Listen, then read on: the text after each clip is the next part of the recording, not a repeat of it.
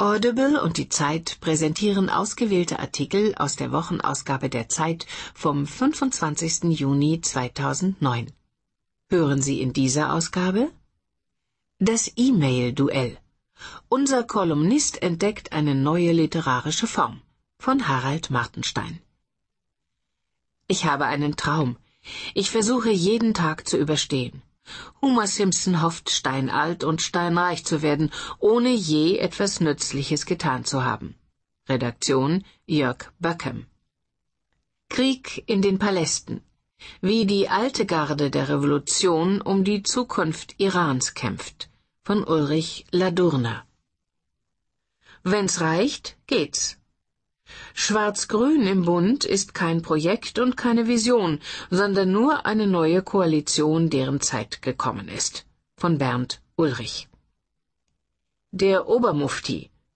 Was sucht Wolfgang Schäuble in Ägypten und Syrien? Jemanden, der sich für den Islam interessiert. Von Jörg Lau. Wolkenkuckucksheimer. In der Krise sind Milliardenlöcher im Haushalt verzeihlich.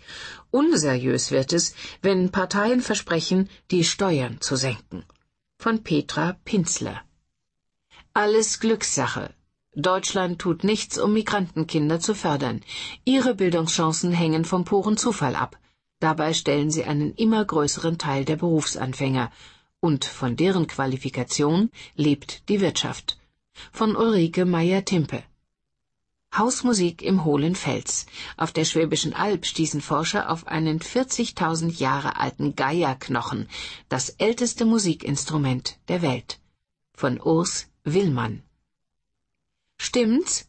Gut durcherhitzen. Karl-Heinz Heidmann aus Melchiorshausen fragt, stimmt es, dass Enteneier ungenießbar sind?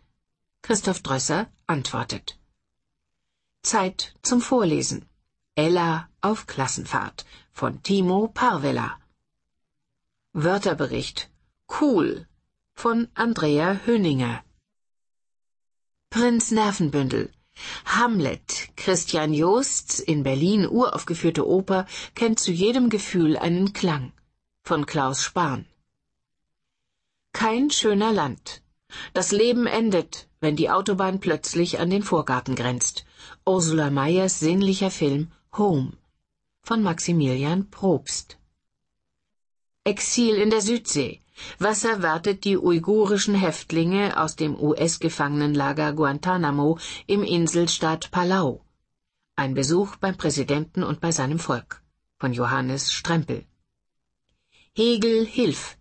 Das Studium sollte schneller und effizienter werden. Soweit die Theorie. In der Praxis lernen die Studenten weniger als je zuvor. Von Evelyn Finger. Kommet zu uns. Der Präsident der Universität Paderborn schenkt allen Erstsemestern ein Netbook von Marc Hasse. Die Zeit. Höre die Zeit. Genieße die Zeit. Hausmusik im hohlen Fels. Auf der Schwäbischen Alb stießen Forscher auf einen 40.000 Jahre alten Geierknochen das älteste Musikinstrument der Welt. Von Urs Willmann. Die Zeit, Ausgabe 27 vom 25. Juni 2009. Wer den Eingangsbereich der Höhle durchschreitet, kommt an einen gewaltigen Ort. Wo derzeit Tübinger Archäologen in Bodenschichten aus der Steinzeit graben, dort tut sich plötzlich über dem Kopf des Besuchers ein Loch auf, 6000 Kubikmeter groß. Eine Halle, mitten im Gestein. Der hohle Fels bei Schelklingen im schwäbischen Achtal. Die Dimension dieses Ortes muss die Menschen schon vor über 35.000 Jahren beeindruckt haben. Jene Schöpfer kleiner Kunstwerke, darunter Pferd, Löwenmensch, Wasservogel, die den hohlen Fels als Fundstätte frühester Elfenbeinskulpturen weltberühmt gemacht haben. Aber die Steinzeitler genossen nicht nur den Anblick dieses Raums im Berg, den sie mit flackernden Fettfunzeln matt erleuchteten, offenbar ist ihnen auch die atemberaubende Akustik aufgefallen. Seit dieser Woche wissen wir, womit sie ihr Zuhause beschalten. Sie bliesen in gelochte Vogelknochen und Röhrchen aus Mammutelfenbein. Flötentöne füllten die von den Wassern der Urdonau ausgespülte Karstgrotte, eine frühe musikalische Performance. Unsere kreativen Vorfahren bedienten sich der bislang ältesten Musikinstrumente der Welt.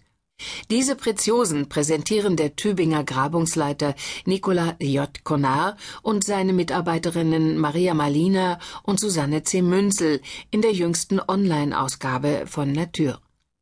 Fragmente mehrerer Elfenbeinflöten haben die Forscher im Höhlenboden entdeckt und daneben ein in zwölf Teile zerbrochenes, fast komplettes Blasinstrument, das ein Mensch vor bis zu 40.000 Jahren aus der Speiche eines Gänsegeiers geschnitzt hat. Das Tier musste eine Flügelspannweite von zweieinhalb Metern besessen und sein Skelett damit ideales Rohmaterial für die Instrumentenbauer abgegeben haben. 21,8 Zentimeter lang ist das gefundene Stück, 8 Millimeter dick. Mit einer Feuersteinklinge schnitzte der Hersteller fünf Fingerlöcher in den Knochen und am oberen Ende zwei tiefe, V-förmige Kerben. Noch haben die Forscher keine Replik angefertigt. Sie wissen daher nicht exakt, mit welchen Tönen der vorzeitliche Schwabe seine Sippe erfreut haben mag.